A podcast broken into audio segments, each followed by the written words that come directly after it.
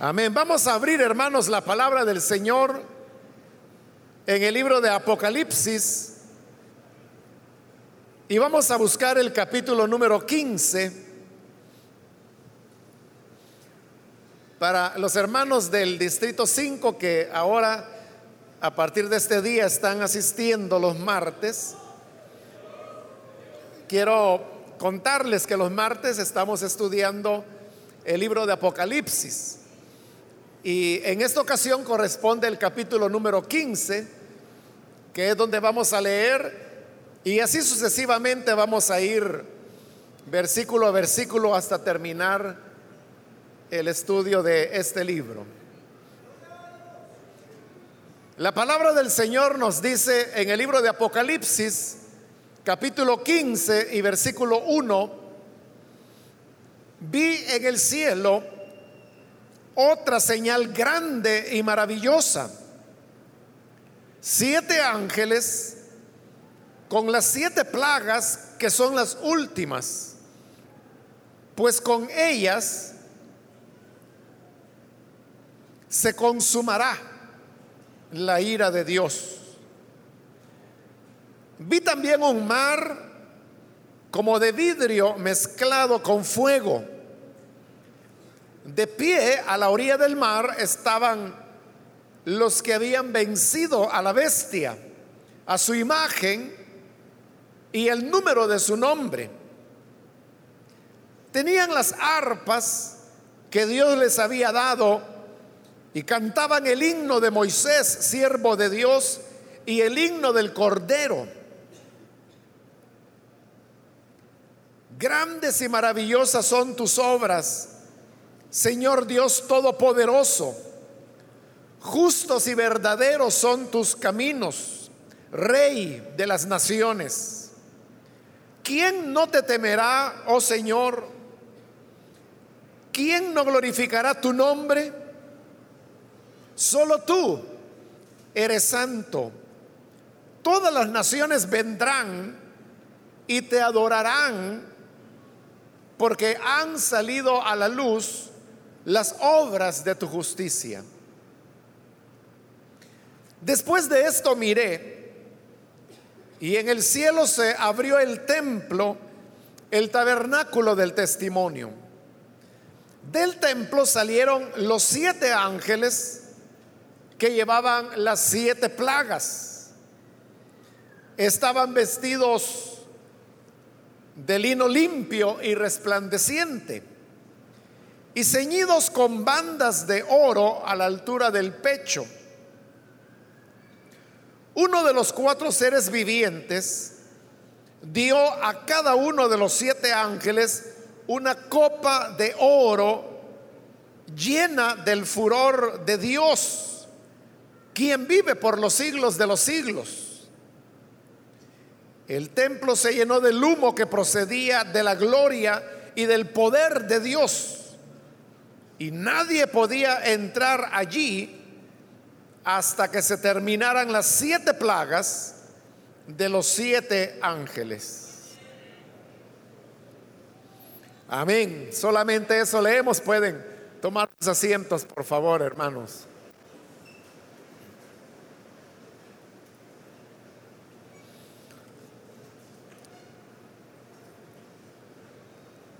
Hermanos, a leer este capítulo 15, encontramos lo que es la introducción a las siete copas.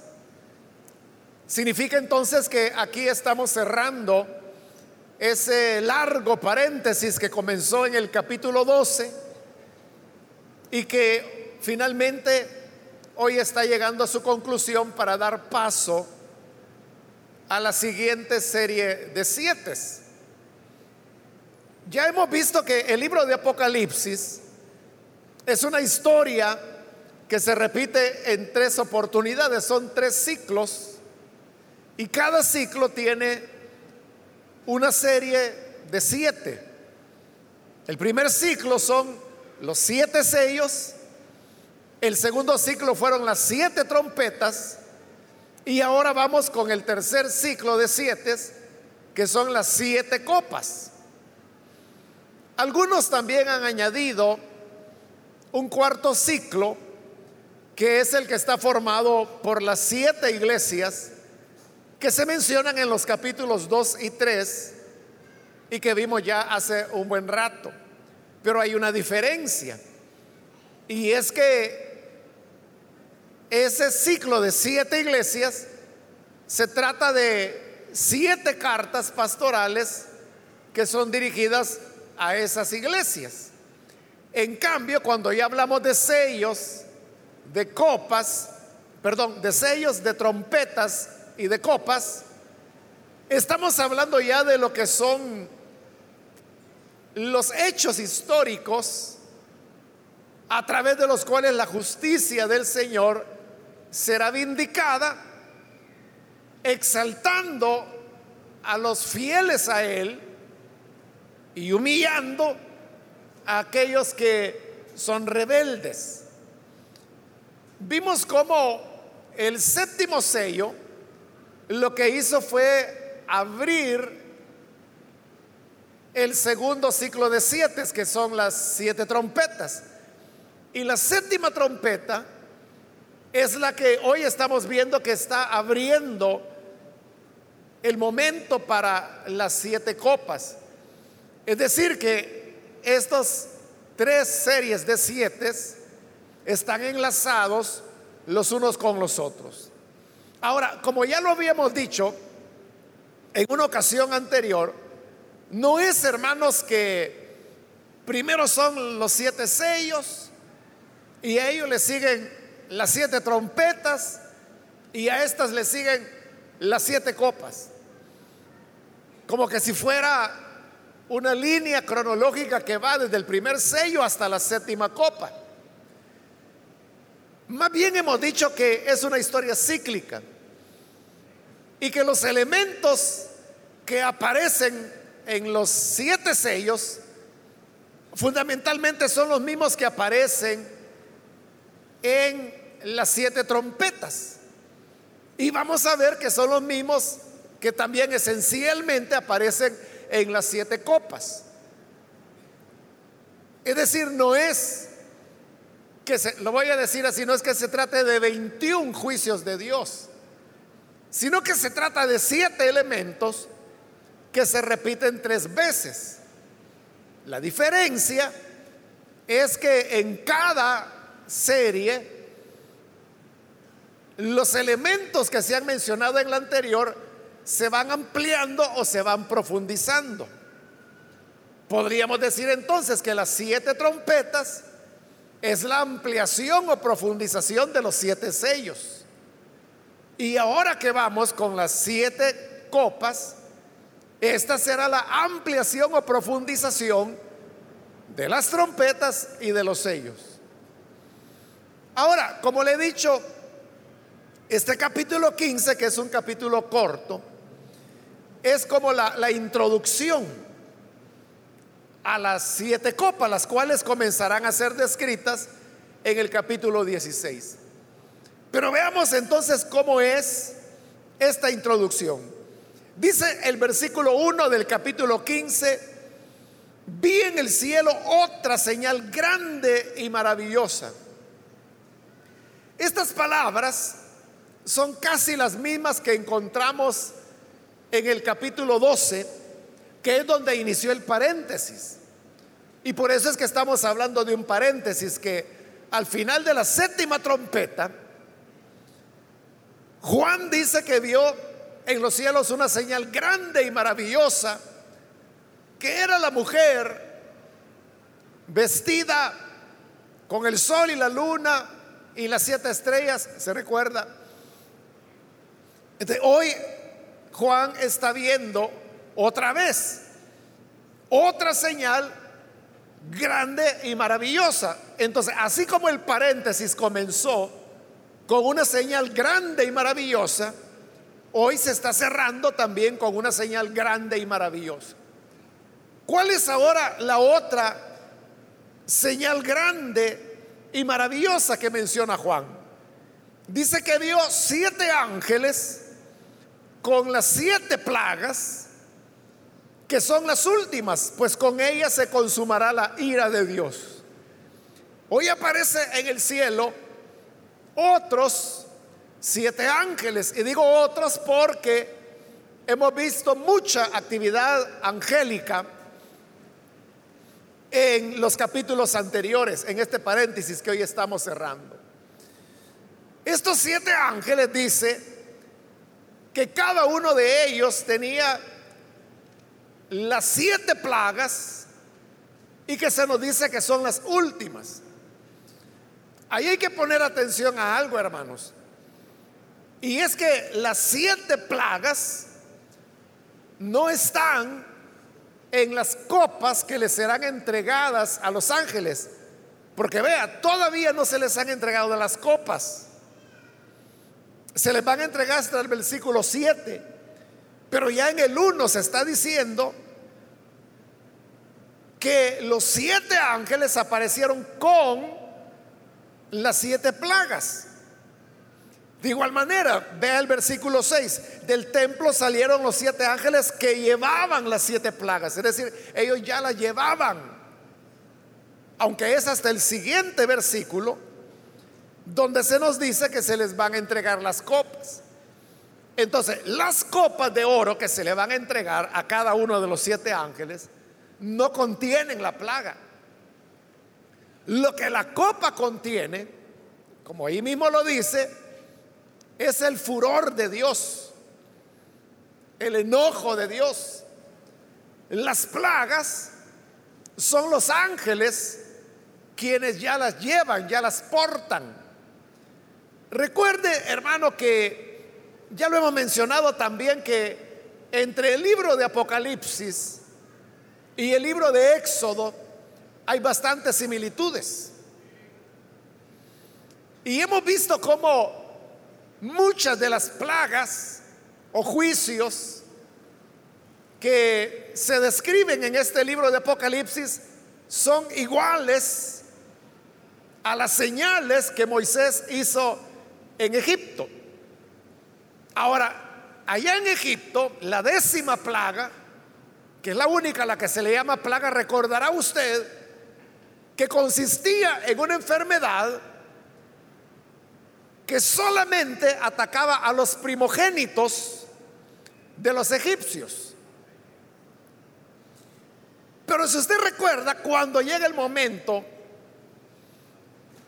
allá en el capítulo 12, si no estoy mal, de Éxodo, el Señor le habla a Moisés y le dice que el ángel el ángel del Señor va a atravesar esa noche la tierra de Egipto.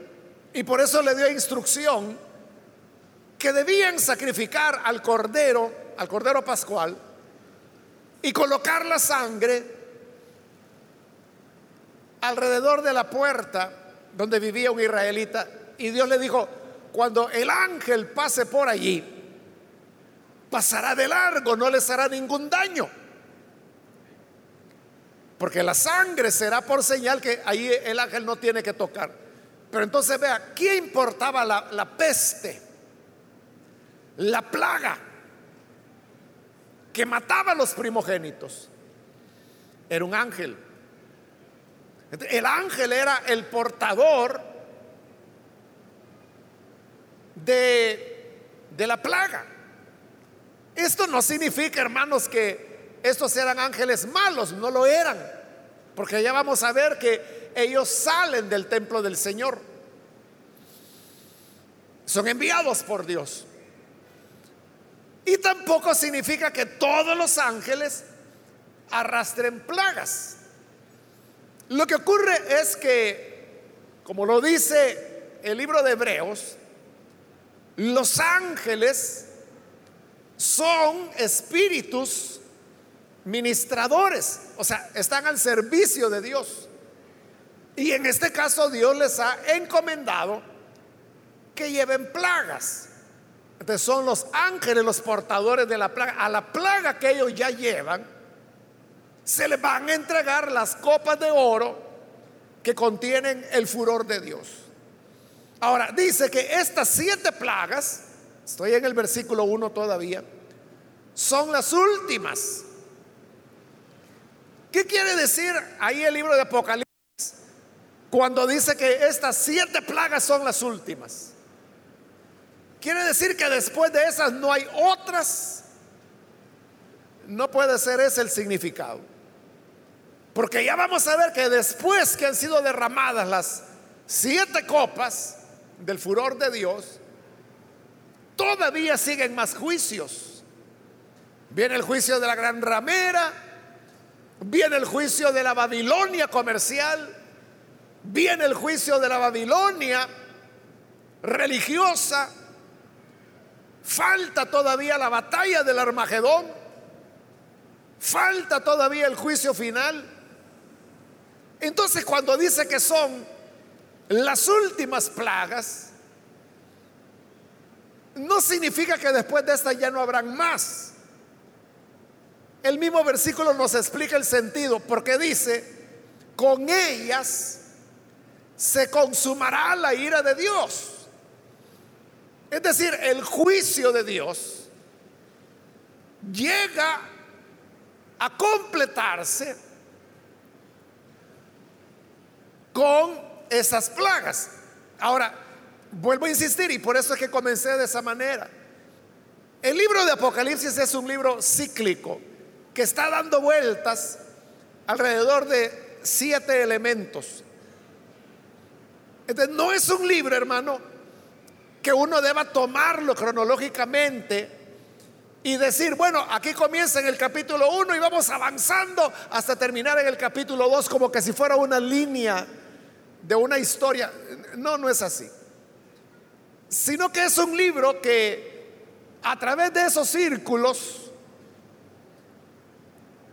está relatando de principio a fin y de principio a fin y de principio a fin una y otra vez.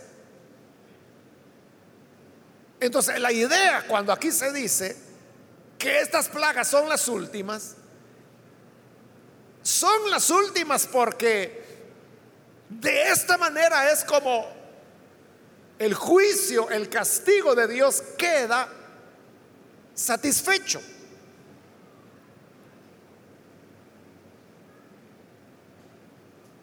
Y esto, hermano, lo que significa es que como Dios es un juez justo,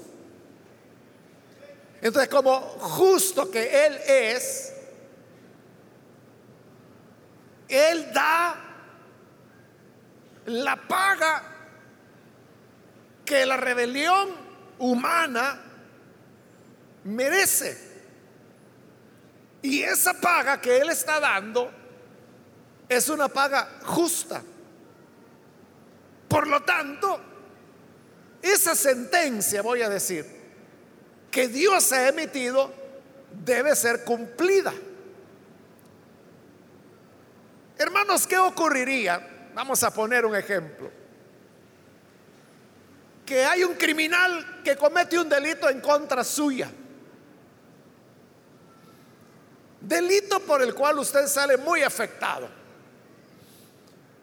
Pero esta persona es capturada porque ha cometido un delito. Va ante un juez.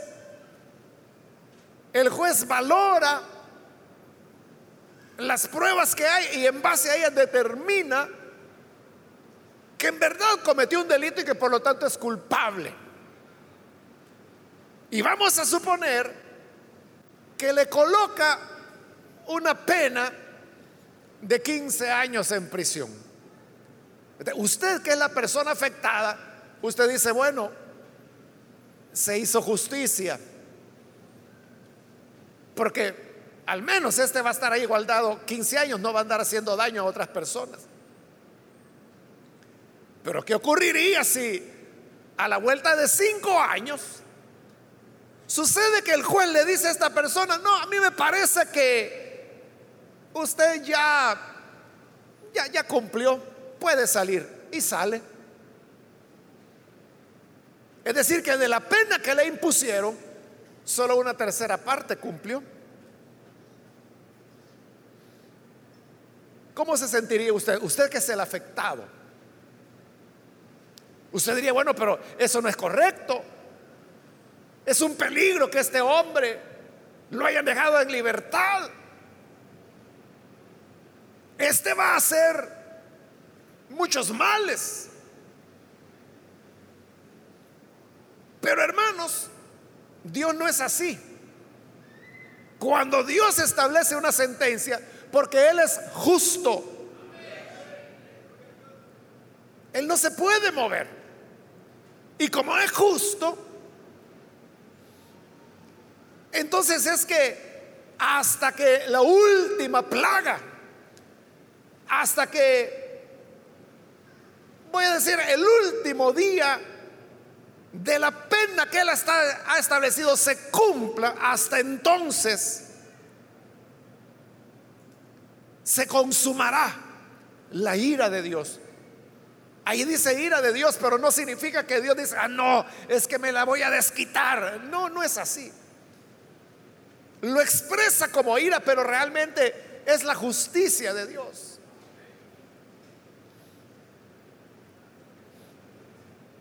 Yo les he contado, hermanos, en alguna ocasión de, bueno, eran dos hermanos de padre y madre, ¿no? Salvadoreños, cristianos. Y ellos emigran, se van a los Estados Unidos, casi niños, allá crecen. Y uno de estos muchachos, ya siendo muchacho, se desvió del camino del Señor y se involucró con,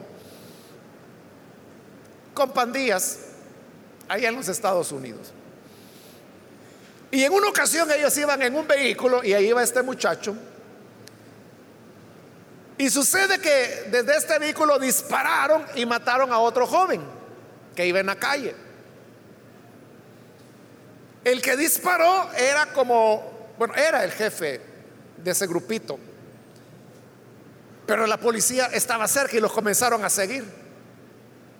Entonces, mientras ellos iban huyendo de la policía, vino el jefe y le dijo al muchacho este, al salvadoreño, mira, cuando nos detengan, di que fuiste tú. Como usted sabe que dentro de la pandilla palabra es palabra. Entonces digo, está bien. Los detuvo la policía y dijo, ¿quién disparó? Y le digo, yo fui. Lo capturaron, lo llevaron a juicio.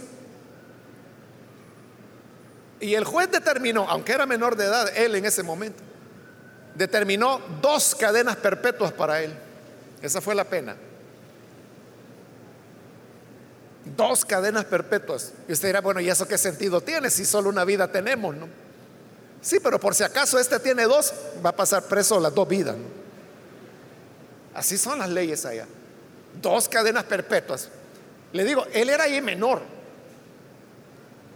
Y lo llevaron a un penal de máxima, donde están los más peligrosos. Pero como él tenía una raíz cristiana, entonces él obviamente se dio cuenta eh, estoy en mal camino, esto me pasó por alejarme del Señor. Se reconcilió y no, le voy a alargar mucho la historia. La cuestión es que hoy ella es un hombre.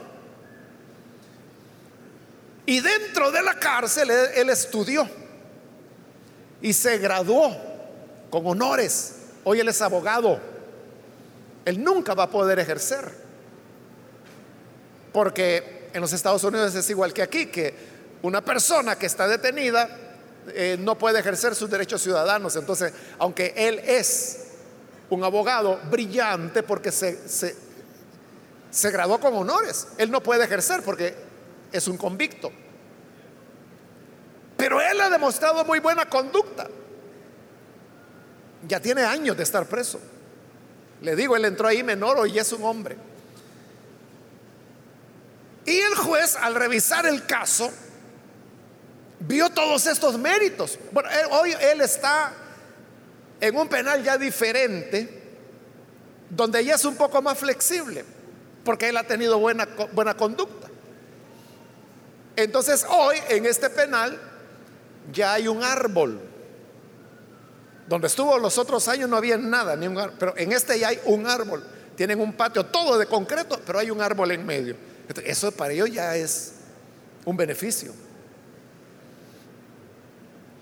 Entonces, los abogados de él han venido apelando para que le rebajen la, pena.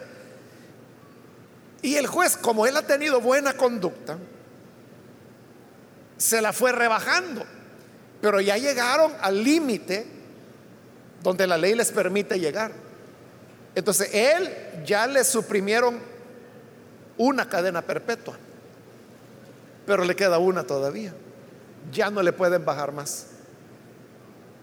De ahí ya no le pueden bajar más. Entonces uno diría, bueno, pero entonces eso es simplemente algo de papel, porque de todas maneras, ¿cómo iba a cumplir la segunda cadena perpetua? Pero aunque sea de papel, es como una cuestión simbólica, diríamos, pero ya, no le, ya la ley no permite que, que de la cadena perpetua, la única que le queda, le bajen más. Ya no se puede. Ya la ley no lo permite. Y el colmo de todo esto es que no fue él. Él lo hizo por obediencia. El que verdaderamente mató al muchacho, ese nunca fue capturado. Entonces, ahí es donde uno piensa, y quizás usted ya lo está pensando. O sea, yo conozco al hermano de él. O sea, quien me ha contado esta historia fue su hermano, el, que... Porque por eso comencé la historia, que eran dos hermanos. Pero el otro hermano, él sigue sirviendo en una de nuestras filiales allá. Está a tiempo completo en la obra de Dios. Y cuando él, y es un buen hermano, entonces cuando él me cuenta la historia, yo lo que pensé quizás es lo que usted está pensando. Y usted dirá, bueno, pero qué barbaridad, ¿no? No hay para él una oportunidad si era un menor, hoy ya es un adulto, ya es un hombre, ya tiene una manera diferente de pensar. Y no solo ha cambiado su manera de pensar, su vida es distinta. Si hubiera quedado en la calle, quizás nunca se hubiera graduado, pero hoy se graduó. Entonces, yo lo que pensé fue, y es lo que le pregunté al hermano, y ahí ya no se puede más, ya, ya no hay otra manera. No, ya no hay nada. O sea, aquí nadie, ni la Corte Suprema, ni el presidente, nadie ya puede hacer nada. Entonces uno dice, qué barbaridad. Implacable, ¿no? Por eso es que los estadounidenses tienen un dicho. Ellos dicen, la ley es la ley. La ley es la ley. O sea, porque es así como le estoy diciendo. Y uno dice, bueno, y, eso es justo. Bueno, en el caso de él, no es justo porque le digo, ni fue él. No fue él. Pero, ¿por qué se llega a esos niveles? Porque es la manera de establecer justicia. Le pongo eso como un ejemplo para que entendamos que si eso lo hacen los hombres, que son imperfectos, que se equivocan, voy a decir así, que son blandengues, ¿cuánto más no lo va a hacer el Señor, que es el juez justo del universo? Él no va a negociar. Él va a quedar satisfecho hasta que la última de las expresiones de su ira sea cumplida. Entonces, por eso, en ese sentido es que se dice que eran las últimas plagas. Versículo 2, vi también un mar como de vidrio mezclado con fuego. Esa descripción, hermanos, es una combinación de las visiones que tuvo Ezequiel cuando vio el trono del Señor y de Daniel cuando también vio al Señor sentado en su trono. Entonces, el mar como de vidrio es lo que Ezequiel menciona que era como un enlosado de cristal en el cual se apoyaba el trono del Señor. Y Daniel es el que habla que del trono del Señor salían ríos de fuego. Entonces por eso las dos visiones se combinan acá y dice que vi un mar de vidrio mezclado con fuego. Es decir, lo que Juan está viendo es, hermanos, el fundamento o la base en la cual se apoya el trono de Dios. Y luego dice, de pie a la orilla del mar, de este mar de cristal, estaban los que habían vencido a la bestia, a su imagen y el número de su nombre. Entonces, los que habían sido victoriosos, dice que estaban a la orilla del mar. La reina Valera dice que estaban sobre el mar. En el griego, hermanos, la, expresión se puede traducir de cualquiera de las dos maneras. gramaticalmente las dos son correctas. Traducirla sobre o traducirla al lado. Ahí queda discreción del traductor. A Casiodoro de Reina le pareció que lo correcto era sobre el mar. al equipo de, que tradujo la NBI le parece que lo correcto sería a la orilla del mar. Pero el hecho, ya sea en uno u otro caso, no es trascendente. Lo que sí es trascendente es que dice que estos estaban de pie. Y el estar de pie, hermanos, hemos visto en la escritura que es un símbolo de victoria. Es un símbolo de triunfo porque se recuerda, así comienza Apocalipsis cuando dice, y vi un cordero como inmolado de pie. ¿De cómo es eso que se había sido sacrificado? Es decir, había sido muerto, está de pie. Porque él es victorioso. Entonces, estos también están de pie porque son victoriosos. Porque dice, han vencido a la bestia, a su imagen y el número de su nombre. Note que no se nos dice que ellos sean mártires, porque ya hemos encontrado mártires varias veces en los capítulos anteriores, pero estos no son mártires. Es decir, que para ser victoriosos no solamente se logra a través del martirio. La victoria también se logra por la perseverancia, por el negarse a aceptar el sistema de la bestia.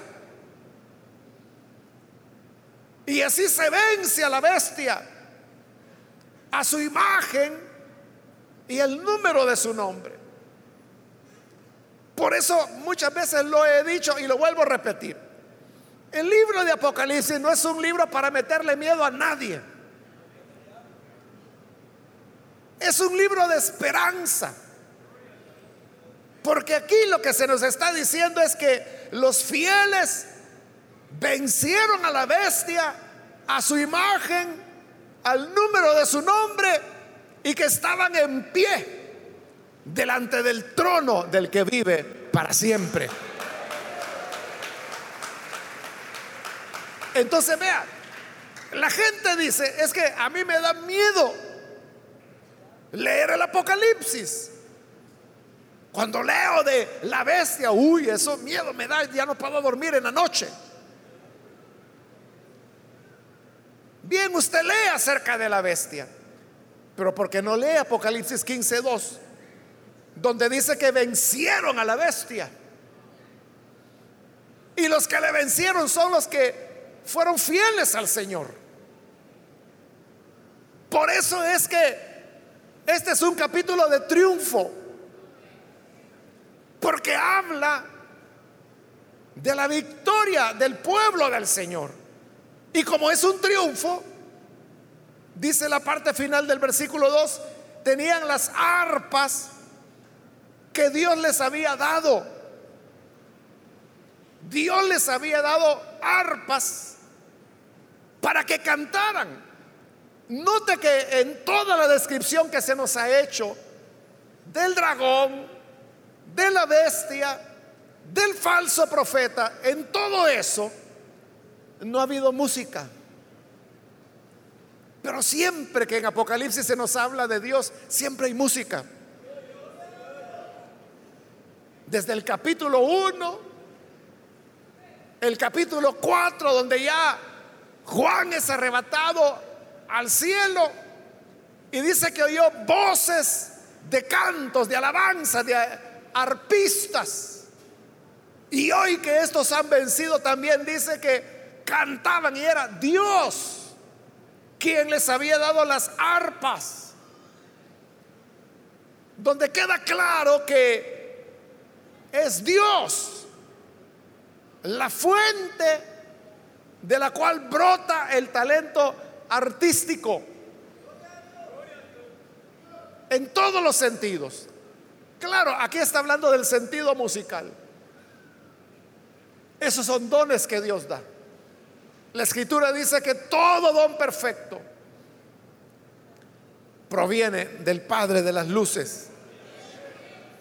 Dios es el que entrega a las personas el talento para adorarle, el talento para, en este caso, tañir o tañer un arpa.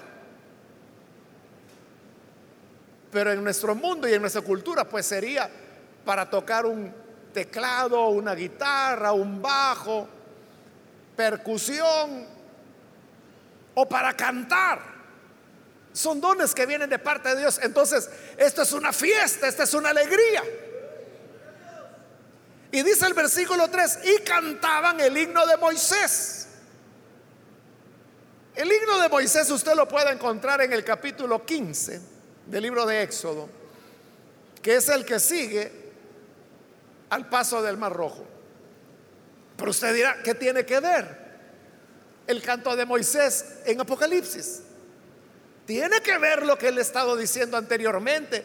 Y es que hay un paralelismo entre Éxodo y Apocalipsis. No solo por las plagas, sino que también por los cantos. Por eso habla del himno de Moisés, siervo de Dios, y del himno del Cordero que son cantos de triunfo.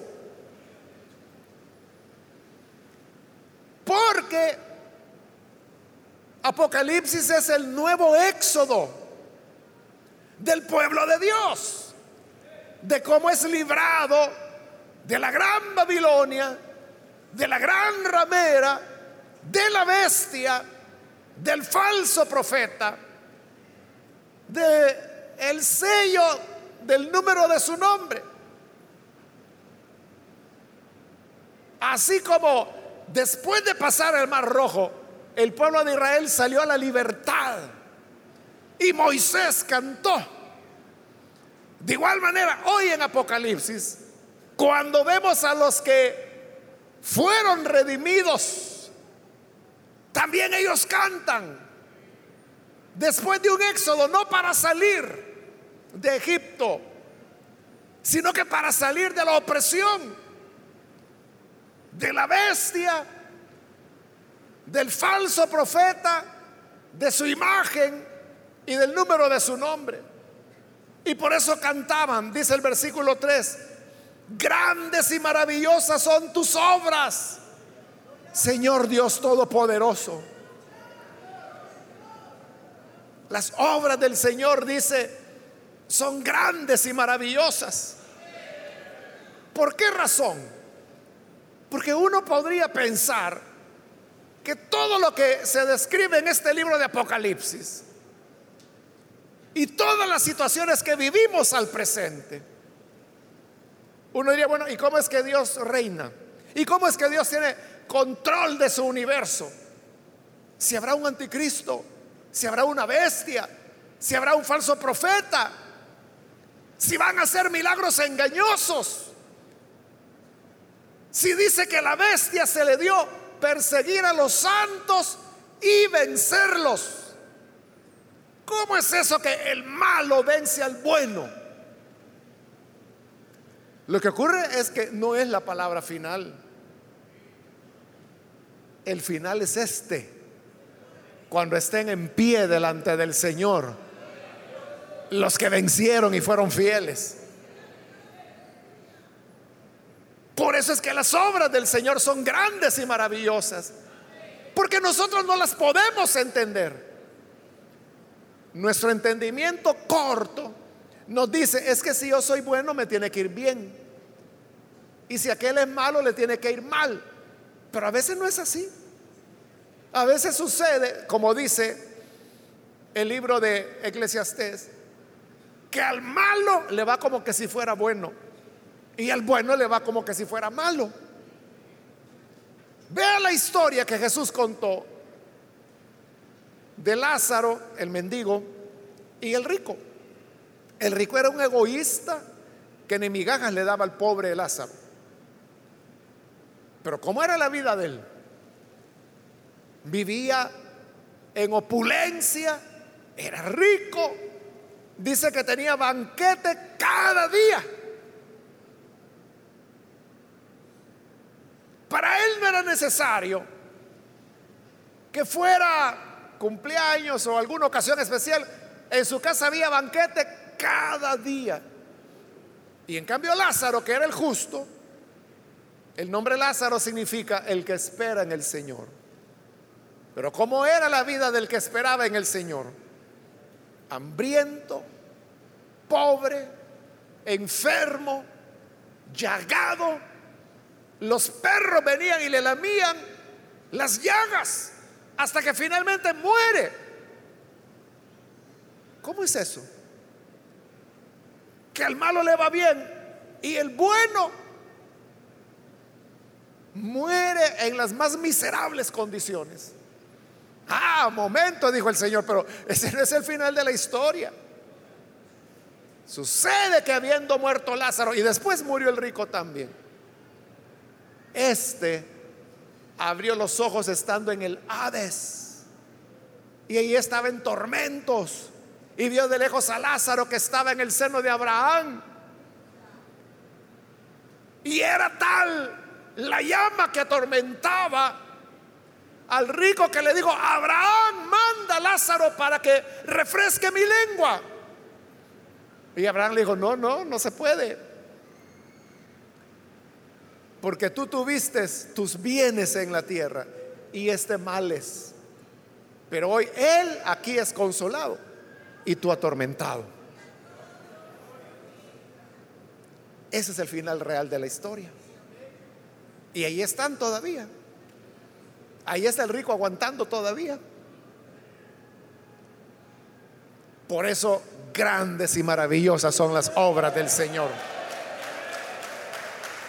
Grandes y maravillosas son tus obras, Señor, Dios Todopoderoso. Él sabe lo que está haciendo. Esperemos el final, hermanos. Ahora es que nosotros podemos decir, Dios me olvidó. Cuando más yo quería servirles, cuando peor de la patada me fue. Tranquilo, esperemos el final. Sigue el versículo 3, justos y verdaderos son tus caminos, Rey de las naciones. Dios obra en justicia y en verdad. Jamás tomará por inocente al culpable. Y jamás tomará por culpable al inocente. Sino que cada uno, según lo que sembró, eso cosechará. Porque justos y verdaderos son los caminos del Rey de las Naciones. Versículo 4. ¿Quién no te temerá, oh Señor? ¿Quién no glorificará tu nombre? ¿Quién no temerá al Señor? Si Él es justo, si Él cumple su palabra, ¿quién no le temerá? ¿Quién no lo glorificará? Solo tú eres santo. todas las naciones vendrán y te adorarán, porque han salido a la luz las obras de tu justicia. Hoy es cuando la gente dice, Dios no existe. Si Dios existiera, ¿cómo va a permitir que haya niños que sufren, niños que son abusados? Si Dios existiera, ¿cómo va a permitir que haya guerras? Pero viene el tiempo, como dice aquí, cuando saldrá su luz y sus obras de justicia. Es que no es el final, esto todavía no ha terminado. Vamos todavía a la mitad de la historia y usted ya quiere que las cosas estén arregladas. Tranquilo. Ya saldrá la luz del Señor. Ya se mostrarán sus obras de justicia. Y cuando eso ocurra, todas las naciones vendrán y le adoraremos. Ahí termina el canto del, del Cordero. Versículo 5. Después de esto miré y en el cielo se abrió el templo, el tabernáculo del testimonio. Bueno, usted sabe, el templo es la morada de Dios. se abre las puertas del templo. Y dice el 6, del templo salieron los siete ángeles que llevaban las siete plagas. Por eso le decía, son ángeles del Señor que van saliendo del templo del Señor. Estaban vestidos de lino limpio y resplandeciente, que significa santidad, pureza total. Y ceñidos con bandas de oro a la altura del pecho, semejante al cinto de oro con el cual vimos al Hijo de Dios en el capítulo 1 de este libro. Estos son ángeles de Dios, aunque llevan plagas. Pero son ángeles de Dios porque van vestidos de lino limpio y resplandeciente. Ahora, dice el versículo 7, uno de los cuatro seres vivientes, porque recuerde, aquí todavía estamos frente al trono de Dios, que comenzó allá en el capítulo 4. Cuando Juan oyó la voz que le decía, sube acá, y él subió y vio el trono donde estaba sentado el que vive por siempre y vio que había cuatro seres vivientes. Todavía están aquí.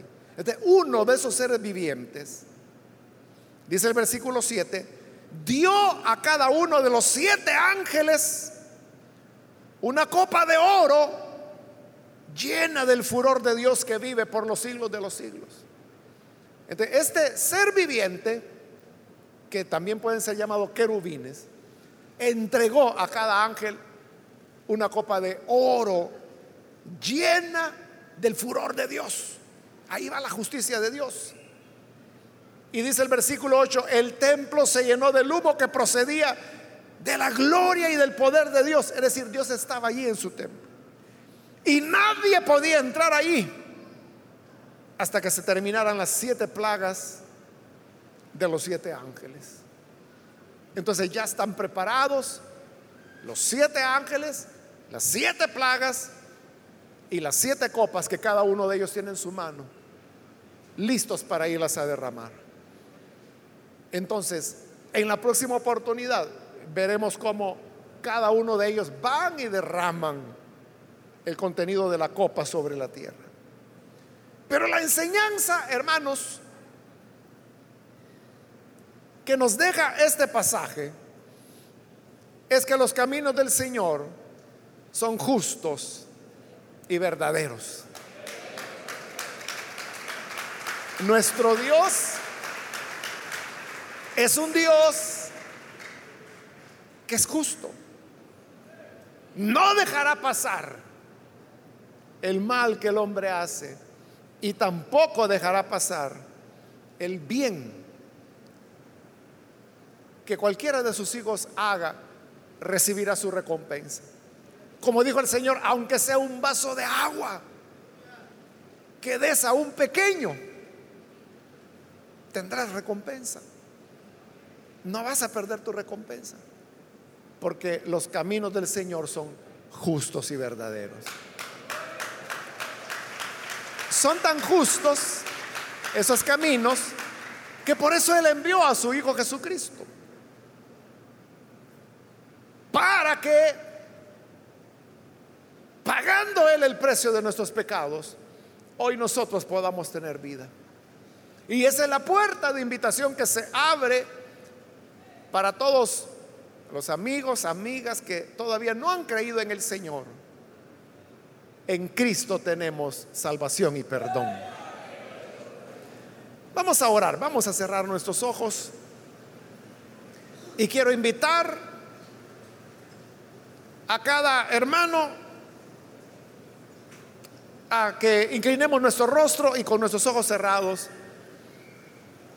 Hoy la oportunidad está para quienes todavía no han recibido al Señor Jesús como Salvador. Si hay con nosotros algún amigo, alguna persona que por primera vez viene para recibir al Hijo de Dios, hoy es su oportunidad para recibir el perdón que Dios preparó en el sacrificio de su Hijo. Si hay alguna persona que hoy necesita creer en el Salvador, le voy a, pedir que se ponga en pie, por favor, en el lugar donde está con toda confianza. Si necesita recibir al Hijo de Dios, póngase en pie. Y vamos a orar por usted. O si necesita reconciliarse, también hoy es la oportunidad de hacerlo. ¿Hay algún amigo, amiga que necesita venir? Le invito para que no deje pasar la oportunidad. Venga, que hoy es cuando el Señor le está esperando. ¿Hay alguien que necesita venir? Póngase en pie. Acá hay un hombre que pasa, Dios lo bendiga, bienvenido.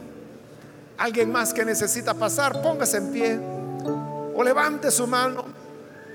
Si usted se encuentra en la parte de arriba, puede levantar su mano o puede ponerse en pie si lo desea y oraremos por usted. Otra persona que necesita venir, hoy es el momento, la oportunidad cuando la gracia de Dios nos llama y nos invita a recibir salvación. ¿Hay alguien? ¿Alguien más? Venga.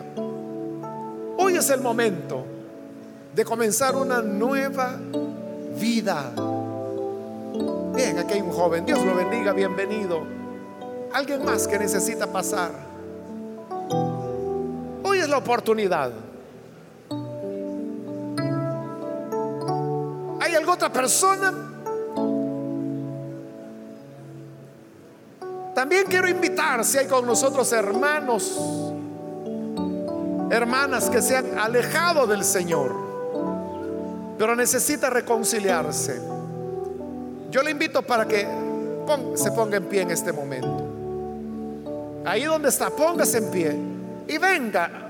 Vamos a orar por usted para que el Señor le perdone, le limpie, le reconcilie y así usted pueda ser parte del pueblo del Señor. Vuelva a casa.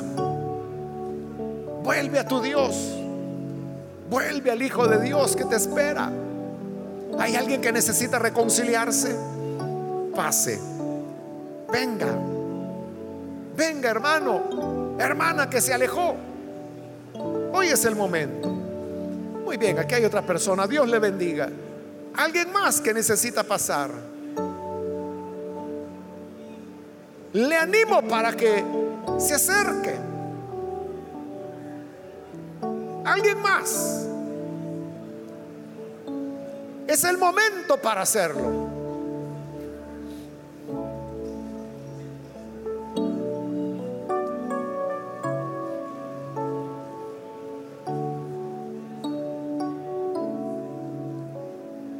Vamos a orar, pero si hubiese alguna otra persona que viene al Señor por primera vez o que se va a reconciliar, pase ahora y aproveche porque esta fue ya la última invitación que hice.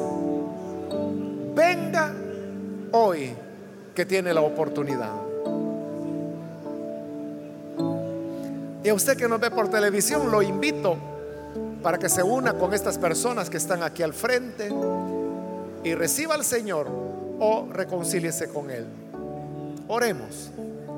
Padre, te damos las gracias por las personas que están acá al frente, por los que a través de la televisión, de la radio o del internet están abriendo sus corazones para recibir tu palabra.